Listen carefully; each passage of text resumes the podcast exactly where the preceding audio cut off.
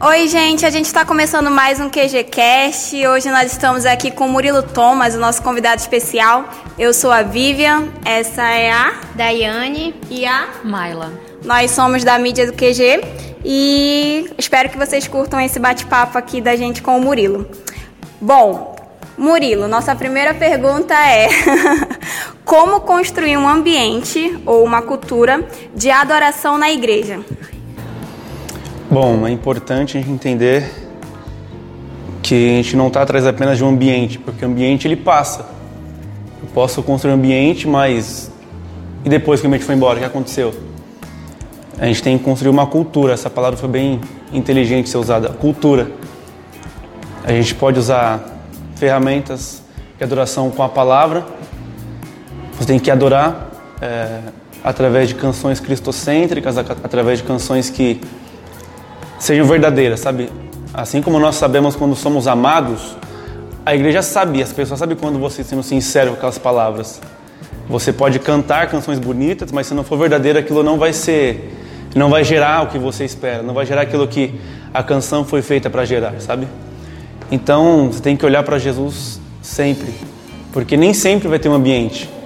Mas a pergunta é: e se você for chamado para cantar num lugar ou para ministrar uma adoração em um lugar, para somente uma pessoa ser tocada. Você está num estádio com mais de 50 mil pessoas e Deus te levou lá para você tocar uma pessoa apenas. E esse tem que ser o pensamento de entender que se tocou uma pessoa, então valeu a pena. Mesmo que na nossa cabeça não gerado do ambiente, porque às vezes nós somos muito críticos com nós mesmos.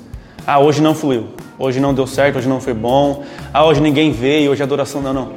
A gente tem que olhar para Jesus e ser satisfeito nele. Acho que a melhor ferramenta de você construir um ambiente é você entender que você tem Deus dentro de você e que é muito além de hoje eu vou buscar a Deus, porque Deus entregou um filho para nos se encontrar conosco. Então quem está atrás de quem? Eu não dei meu filho por ninguém, mas ele deu o filho dele. Então ele está buscando a gente há mais de dois mil anos. Então é muito além do que buscar Deus, é talvez deixar ser encontrado por Ele. Perfeito. É, Murilo, nós sabemos que você lidera um, um ministério na sua igreja, certo? É, então, é, nós queríamos saber como se dá esse processo de acompanhamento com as pessoas que fazem parte do teu ministério e qual a importância desse acompanhamento, dessa mentoria na vida das pessoas que estão contigo, na vida do teu ministério. É, uma das coisas que eu mais tenho receio e que eu mais policio é, é não tentar ser um bom ministro, um bom moço para o Brasil inteiro, mas dentro da minha casa não ser família. O meu verso predileto da Bíblia e aquilo que eu mais falo para a pessoa que anda que caminham comigo é Salmos 68, 6, que diz assim: que Deus faz que o solitário viva em família. É, o plano de Deus é família, sabe? Então, acompanhamento tem que ser um negócio que a gente fala de vida na vida. Não pode ser algo forçado, não pode ser algo com segundas intenções. Ah, o cara A toca muito bem, então vou trazer ele para perto. O cara B toca mais ou menos, vou jogar ele mais para longe. Não, Jesus ele é o maior exemplo de discipulado, né? A gente não está atrás de canções apenas, não se trata de fazer música boa ou fazer ambiente em culto, não, não.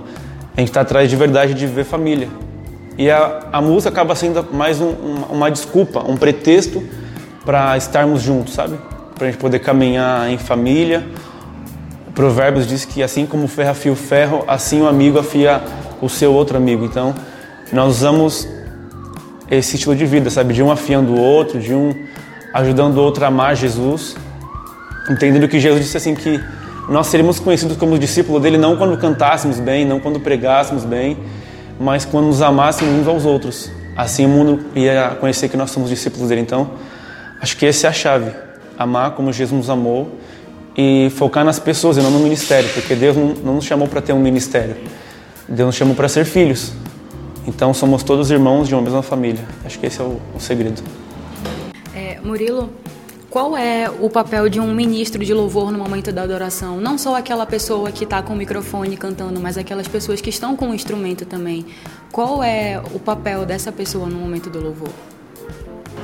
Uh, o Tom, o Tom Molinari, ele ensina uma coisa muito poderosa que é adoração é como se fosse um barco.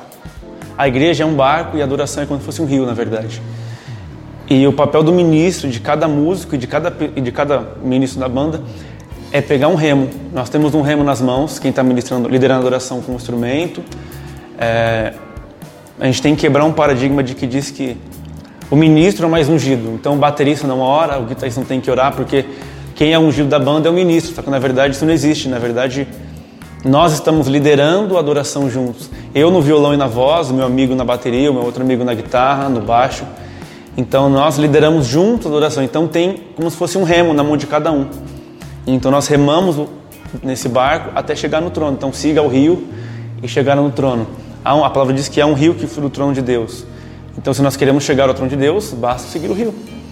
Então o papel do líder de oração é uma metáfora, é você entregar um remo na mão de cada pessoa do culto. Por quê? Porque se todo mundo começar a remar, o barco vai mais rápido. Então eu tenho um remo, baterista tem um remo, o guitarrista tem outro remo, e nós começamos a remar. E à medida que nós vamos aprofundando no rio, as pessoas começam a entender que eles têm entendimento adoração, elas pegam um remo cada um.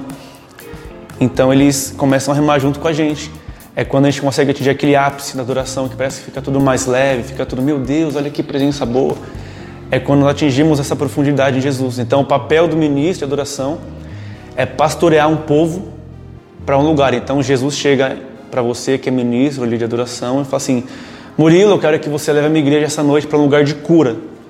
Então eu pego o set list e construo meu set list para levar a igreja para esse lugar. Adoração, então, não é apenas canções, mas é uma ferramenta de conduzir, de pastorear uma igreja do lugar A onde ela está para o lugar B ou lugar C onde Jesus quer levar ela. Acho que esse é o papel, é pastorear uma igreja através da adoração. Show, muito legal. É, Murilo, na tua opinião, como a gente pode fazer para desmistificar a mentalidade dos ministros de louvor, que além de integrarem o louvor, eles também podem servir em outras áreas da igreja. Como a gente faz para trabalhar essa mentalidade de que o ministro de louvor, às vezes a gente vê ele só no louvor, né? Mas como integrá-lo, né? Como ele fazer ele entender que ele também pode servir em outras áreas, né? É, a gente tem que ter muito cuidado quanto ministro de adoração, líder de adoração, porque não só, mas tudo aquilo que nós fazemos bem e chama a atenção das pessoas, temos que guardar o coração. O provérbio diz né, que de tudo que devemos guardar, guarde o seu coração, porque dele provém as fontes da vida. E a gente, todo mundo conhece pelo menos uma pessoa que se perdeu através de, de fama ou porque deixou subir para a cabeça algumas coisas. Eu acredito que hoje, não falo isso para minha glória não, mas até hoje eu sou o cara que eu amo chegar mais cedo no culto para poder arrumar a cadeira. Então eu vou, chego na minha igreja, eu arrumo a cadeira. Eu nem sento na cadeira, quase nunca sento na cadeira. Mas eu fico lá, arrumo as cadeiras, eu troco os papéis do, do, do banheiro. Por quê? Porque eu entendo que isso é uma ferramenta para manter nosso coração guardado e humilde. Então acho que é um entendimento. Como que eu faço para um ministro de adoração servir em outras áreas? Trazer o um entendimento de que ele é servo. Ele é um servo, um filho. Então é como se o pai, filho, você coloca o lixo para fora. Não tem na sua casa, não tem um cargo assim. Você é o filho que põe o lixo para fora. Você é o filho que lava a louça. Você é o filho que enche a garrafa. Não, tudo filho.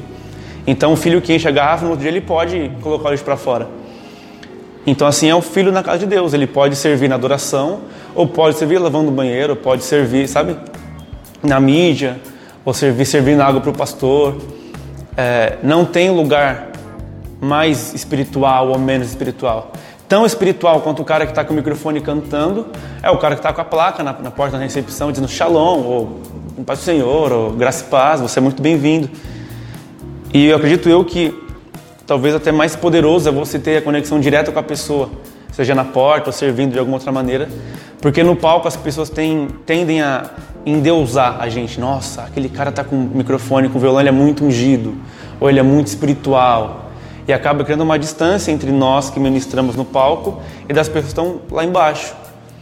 Então, a maneira de interagir nesse trazendo os líderes de adoração para outras áreas da igreja é trazer um entendimento que eles precisam se proteger, sabe? De um coração altivo, se proteger de orgulho, se proteger do, do aplauso maldoso das pessoas, porque não é ruim você ser reconhecido, não é ruim você ser parabenizado pelo trabalho que você faz. Mas você, consigo mesmo, tem que se policiar e discernir tempos, estações na sua vida, discernir quando você não está sendo bom aquilo para você. Acho que o entendimento é a chave. Nossa, muito bom. É, a nossa próxima pergunta é: Nós sabemos que você fez parte da escola de adoração do FOP. E nós queremos saber qual foi o seu maior aprendizado nessa escola. É, é algo que eu nunca tinha vivido, né? Um, um, ambiente de sala de oração, 24 horas por 7. E você entra num ambiente da sala de oração e passa 7 horas e você, meu Deus, por que tanto tempo? Nem almocei hoje. Porque é algo muito intenso, você vive aquilo e você começa a entender o que Davi falava, sabe? Davi disse que uma coisa pedi ao Senhor e ela eu buscarei. Ele foi fascinado por algo, sabe? E estar tá, lá na Nef com o pessoal aprendendo com com pessoas que eu até nem conhecia. Jay Thomas estava lá, é um, é um, dos grandes líderes de adoração. Acho que ele hoje ainda continua sendo diretor da parte de adoração da IHOP.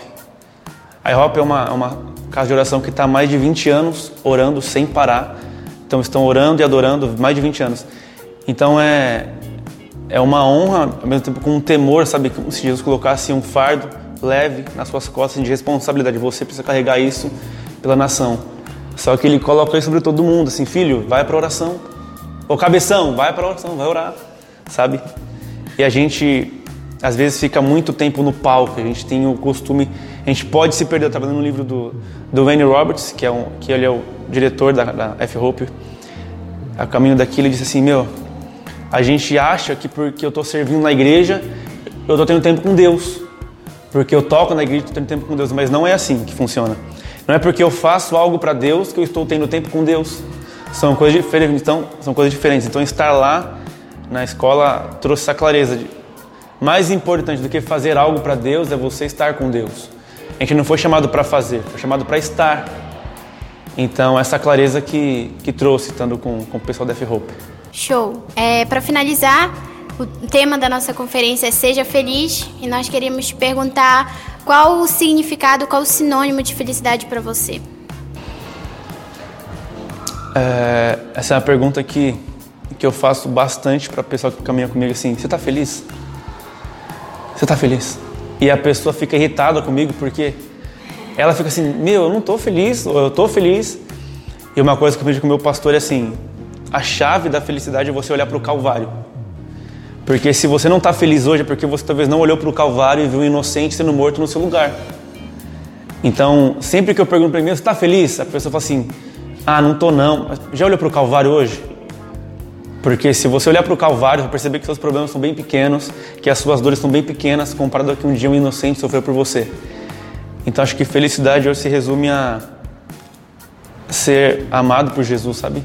Olhar para quem eu era, de onde eu vim e a graça dele me alcançando e hoje eu sou, pela graça, um líder de adoração na minha igreja, eu tenho uma família, hoje eu casei, então tenho essa esperança viva, porque se eu casei você também pode casar. É, então felicidade é, é você entender que você está no lugar certo, fazendo o que Deus chamou você para fazer. Uau, muito legal. Bom, é, pessoal que está nos ouvindo, esse foi o nosso QGCast de hoje. A gente agradece ao Murilo. E Falou, gente. Você que está ouvindo a gente, compartilha aí, né? Compartilha com a galera, aproveitem e até o nosso próximo QGCast. Sejam felizes. Obrigado, Murilo. Valeu, gente.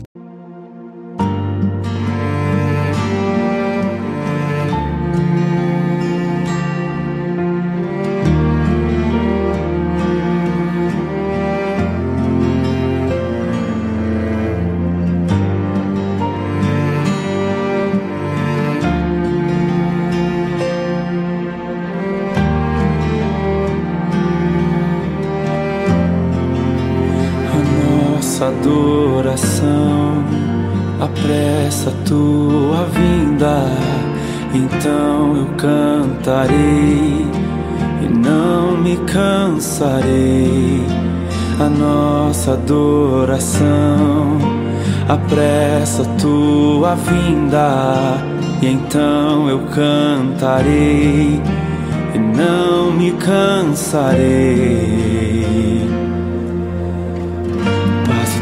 que passar, venha o vento que vier, eu estou te esperando, estou te esperando.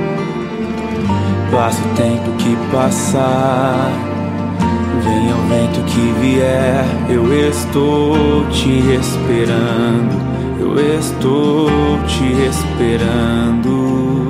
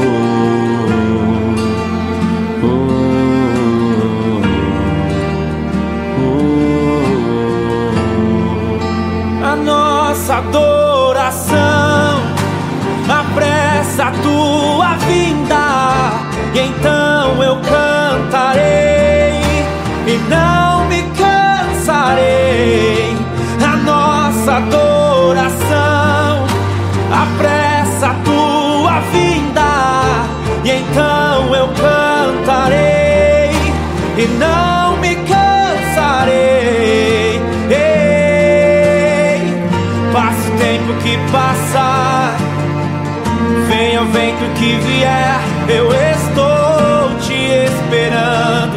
Eu estou te esperando. Passa o tempo que passar, venha o vento que vier, eu estou te esperando. Eu estou te esperando. Passa o tempo que passar.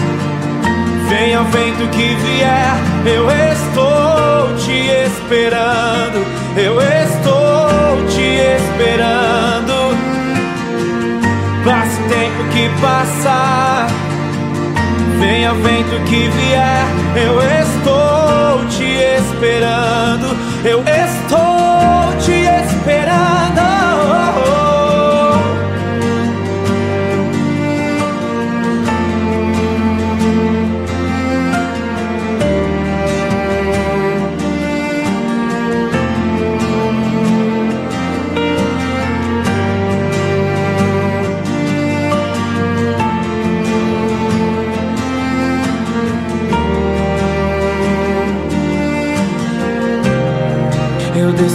desfaleço de amor por ti. Eu desfaleço de amor por ti. Eu desfaleço de amor por ti. Ó, vem amado meu. Eu desfaleço de amor por ti. Eu desfaleço de amor por ti. Eu desfaleço de amor por ti. Ó, vem amado meu te esperamos com as lâmpadas acesas para entrar em tuas bodas e sentar em tua mesa. Te esperamos com as lâmpadas acesas para entrar em tuas bodas e sentar em tua mesa. Passa o tempo que passa, venha o vento que vier, eu estou te esperando, eu estou te esperando.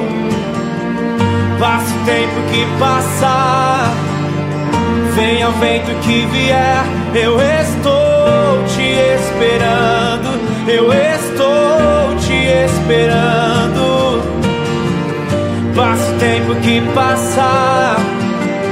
venha o vento que vier, eu estou te esperando, eu estou te esperando.